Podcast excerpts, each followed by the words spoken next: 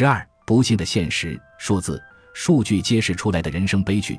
生不逢时，不得不在求人倍率最低的时期进行求职活动。二十多岁的时候，没有机会接受系统的能力开发训练，很少有人在同一企业连续工作多年。人生已到中年这个关口，可是收入跟上一世代的人相比，每个月至少差了两万日元。公司在泡沫经济时期录用了大批上一世代的人，受其影响，在晋级升职方面总比别的人慢几拍。四十岁上下世代所处的人生失落的的境遇，从各个侧面都得到了反映。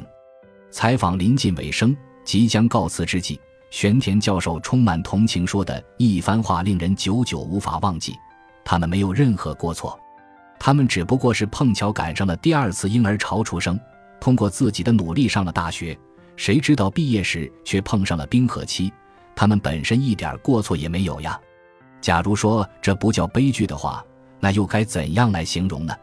从数字和统计数据来看，四十岁上下世代的不幸已然是无可置疑的事实。但是在数字和数据的背后，他们每一个人又经历了怎样的人生呢？节目组采访了部分经历就业冰河期，如今迎来中年这个人生关口的人，来听听他们如何诉说其不幸和内心苦闷的吧。感谢您的收听，本集已经播讲完毕。喜欢请订阅专辑，关注主播主页，更多精彩内容等着你。